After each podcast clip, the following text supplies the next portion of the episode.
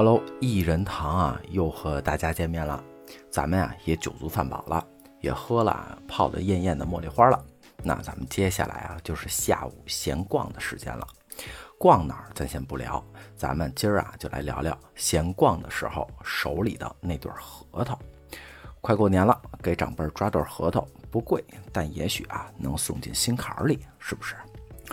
这期由文玩核桃的传说和由来。核桃市场的那些事儿和我与核桃的漫长之路三部分组成。话不多说，进入正题。北京爷们儿啊，好玩儿，那是啊打老就出了名的。别说提笼架鸟的闲情逸致了，也别说啊捉蝈蝈、养蛐蛐的闲然自得。咱们今儿啊就来说说。大院里出来的那几位大爷，或急或缓，手里啊都攥着那小玩意儿——核桃。文玩核桃啊，史书上记载，始于汉隋，流行于唐宋，盛行于明清。大家也都知道，故宫里头也有很多对乾隆爷的核桃嘛。老话说：“贝勒爷手中有三宝，核桃、扳指、笼中鸟。”这句话也能诠释了，在当时的年代，核桃啊是多么的盛行。还有一个典故，相传康熙年间，一位太医啊上山采药，碰到了农户的小孩得了重病，好心医治。农户啊想报答，就说：“先生啊，儿子的命是您给的，我们家有什么您随便拿便是了。”太医知道这家里人啊家徒四壁，但盛情难却，就随手一指墙角处啊，从树上摘了两个大青果就带走了。回到京城。将青皮剥开，露出了啊纹路深邃且不易砸开的一对核桃，放在书桌上，闲来时把玩几下。转眼两个春秋过去了，康熙爷啊因国事繁重，经常手麻，众多太医啊都束手无策。此时这位太医说：“我这儿有一对宝贝，您把玩五九四十五天以后。”就能恢复到从前了。康熙爷呀，真听了太医的话，盘了四十五天这核桃，病果然好了。这事儿被太监留意了啊，便派人四处去寻找好核桃。很快，达官贵胄玩核桃之风便盛行起来。有道是：怡心养性执掌间，深山偶得赛神仙。日精月华天赐果，舒筋活络圣仙丹。其实最早把玩核桃就是为了舒筋活络。说到这儿啊，就要提到几个词了：揉、搓、压、扎、捏、蹭、滚。简简单单的这些词啊，还真的能涵盖了核桃在人们手中如同精灵般的状态。把完核桃，利用核桃的尖刺儿、凸起的棱角来揉搓、挤压，运用核桃的形态来刺激手掌上的穴位，达到了舒筋活络。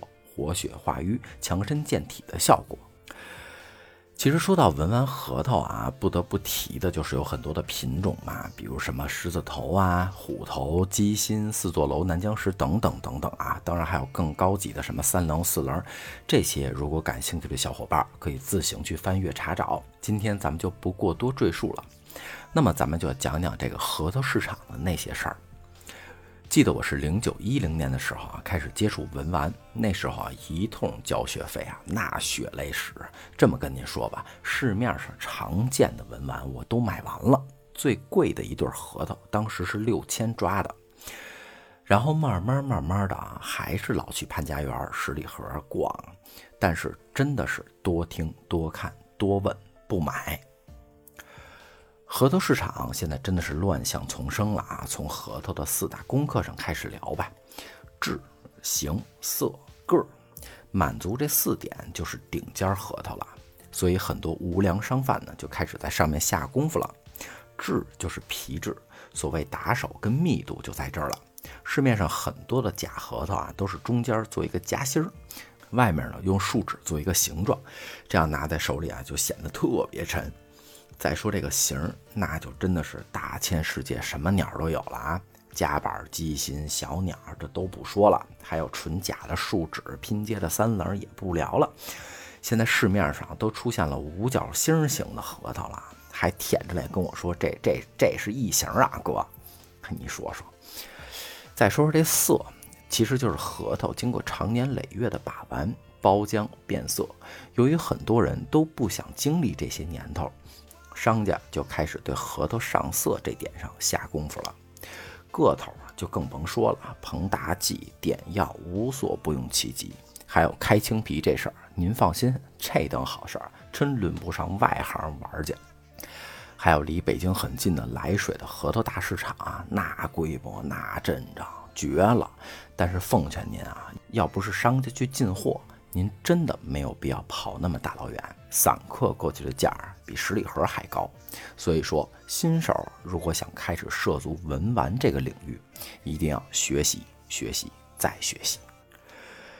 其实刚才我说了啊，我是零九一零年开始接触文玩核桃。其实说到核桃，给我感触最深的，可以用几个词来形容：一是陪伴，跟我最长的一对核桃也有六七年了，陪我出国，陪我搬家，陪我上课，陪我旅游。身边的人啊，换了一波又一波，所待的城市呢，换了一个又一个，但是他一直陪我至今。再说难听点儿，走的时候都能放盒里陪着我。第二个词呢，就是长情，因为无论您玩的啊是多好的核桃，身边肯定能见到更好的。这玩意儿啊，说实话，炒作居多。今年流行这个，明年啊流行那个，但是您手里的核桃可不是一年就能盘出来呀。我真的见过有些人啊，这个也好，那个也好，都买，最后一堆玩意儿，每一个都没盘出来。其实我也是这么一点一点过来的。到最后玩的其实就是个心态，甭管您手里的核桃有多牛逼，我呀就爱我这对儿。第三个词呢就是耐性，核桃也好，菩提也罢，文玩类的东西啊，都不是一天两天可以盘好的。当然，现在有些先进的啊，带引号的先进的科技手段啊，在可以加速这个过程，并且可能做出的效果啊，和盘死仨老头的感觉差不多。但是如果这么做了，是否失去了玩的意义呢？当然还有第四个词，就是朋友，真的特别神奇啊！无论是认识的、不认识的，都可以通过手里的那对核桃攀谈起来，也是多了一种社交手段吧。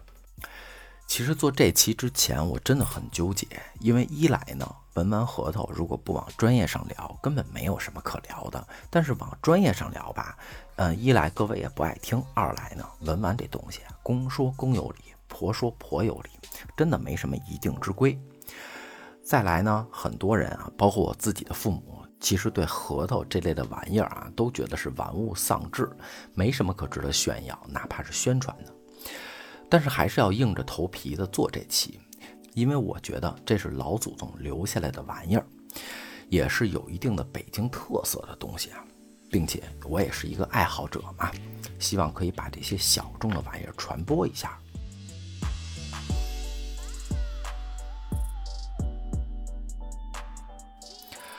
好了，这一期一人堂就到这里了，感谢大家多多支持京范儿 FM，京范儿 FM 给您带来一场地道的京味儿之旅。喜欢我们节目，也可以加京范儿的全拼加上四零三，与所有主播一起爆笑不停歇。那这一期一人堂就到这里了，那咱们下周见了，拜拜。